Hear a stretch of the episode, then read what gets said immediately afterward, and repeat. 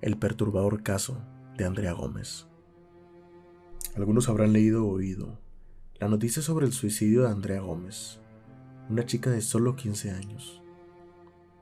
Andrea era una chica muy alegre, quien luego de leer el periódico, corrió a la gasolinera más cercana, llenó un galón de gasolina y en medio de la calle se bañó con ella y se prendió fuego con un encendedor la mañana siguiente al 31 de octubre. Lo que más inquietó a quienes la conocieron fue que siempre parecía una chica feliz. Su madre afirma que estaba comiendo y riendo con ella, y luego de tomar el periódico, que ella aún no leía, su hermosa sonrisa se transformó de golpe en una expresión de horror. También mencionó que su hija salió corriendo con el periódico en la mano, por lo que ella no supo cuál era la noticia que la había perturbado tanto. La mitad del periódico estaba lleno de noticias de robos, estafas y homicidios, aunque eso era algo cotidiano en la ciudad, sobre todo en las últimas dos semanas. La policía por obvias razones lo catalogó como un suicidio y no se hicieron investigaciones al respecto, contrario a lo que quería su angustiada madre, quien no creía a su hija capaz de quitarse la vida por decisión propia.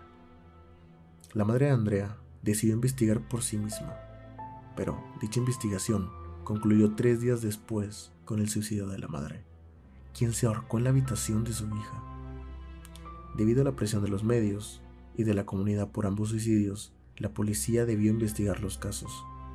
Supieron que la madre estuvo dos días interrogando a algunos amigos de su hija, aunque todos le dieron la misma respuesta. Nadie sabía por qué lo había hecho y nadie lo esperaba, pues parecía una chica alegre. Supieron que el tercer día la madre había buscado en la habitación de su hija algo que le diese una pista.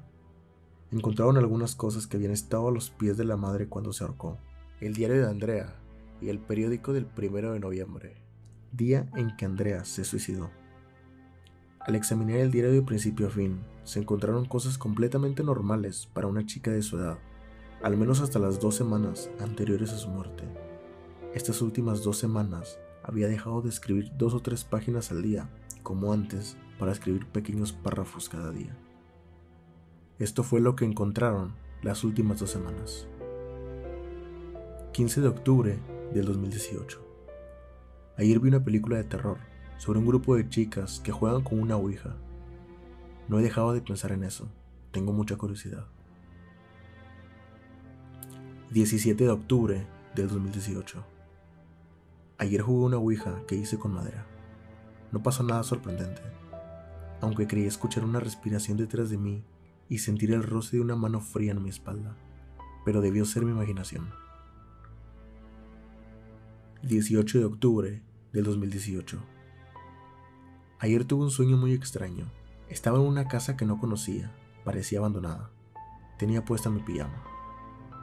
Escuché horribles gritos y vi algo horrible. Presencié lo que me pareció un sacrificio satánico. 27 de octubre del 2018. No había escrito más porque no encontraba mi diario. Algunas cosas desaparecen de mi cuarto, aunque puede que solo las deje en otro lado y lo olvide. Ya no sé. He seguido teniendo aquellas horribles pesadillas, aunque cada día son peores.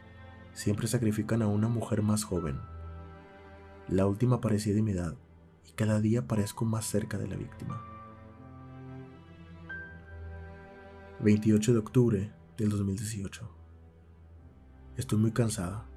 Desde que tengo las pesadillas, siento que no duermo bien. Ya que me esa maldita ouija, cada día me cuesta más parecer alegre. Algo dentro de mí me dice que no debo de contarle a nadie lo que me pasa. Creo que me tomarán por loca. 29 de octubre del 2018. Ayer fue peor que antes. Esta vez en mi pesadilla me dieron un cuchillo y me dijeron que sería mi turno de hacer el sacrificio. Lo dejé caer al ver que quien estaba dentro del pentagrama era una niña de 8 años. 31 de octubre del 2018. Ni ayer ni hoy tuve pesadillas. Creo que esto al fin acabó. He dormido bien estos días, aunque me inquietó un poco la noche de hoy y todo lo que he escuchado sobre ella. Primero de noviembre del 2018. Creí que todo había terminado. Creo que me estoy volviendo loca. Ayer decidí pasar la noche despierta para evitar alguna pesadilla, pero inmediatamente a las 12 a.m. caí dormida. Tuve la pesadilla más horrible de todas. Esta vez un hombre que respiraba a mis espaldas me tomó con unas manos frías como carentes de vida y me obligó a hundir el cuchillo en el pecho de una pequeña niña de solo unos meses de vida, mientras un grupo de mujeres desnudas cantaban en alguna extraña lengua. Lo peor de todo es que la niña de mis pesadillas era Sofía, la hija de María, mi mejor amiga, quien me propuso ser la madrina de Sofía. Además me desperté con una pijama diferente a la que tenía ayer. Creo recordar que me la cambié en la pesadilla, pero eso no explica por qué lo hice en la realidad. Esas páginas del diario preocuparon a los investigadores, más aún cuando leyeron el periódico que la joven había leído antes de correr en búsqueda de su final. En una de las páginas estaba la noticia sobre el hallazgo del cadáver de la pequeña Sofía Torres, quien había sido encontrada en una casa abandonada. Un grupo de policías entró por la fuerza a la casa luego de recibir llamados por gritos durante la noche. Ya se habían recibido llamadas durante las últimas dos semanas, pero nunca encontraron nada, excepto esta vez, que llegaron a la mitad de lo que parecía un ritual satánico y vieron a una joven de unos 15, 16 años, en pijama, apuñalar repetidamente a la criatura. Los policías gritaron alto ahí, pero en ese momento las velas y las linternas de los policías se apagaron. Al prenderlas de nuevo, dos segundos después, vieron que no había rastro de las personas. Solo quedaba la pequeña criatura en el piso, sobre un charco de sangre.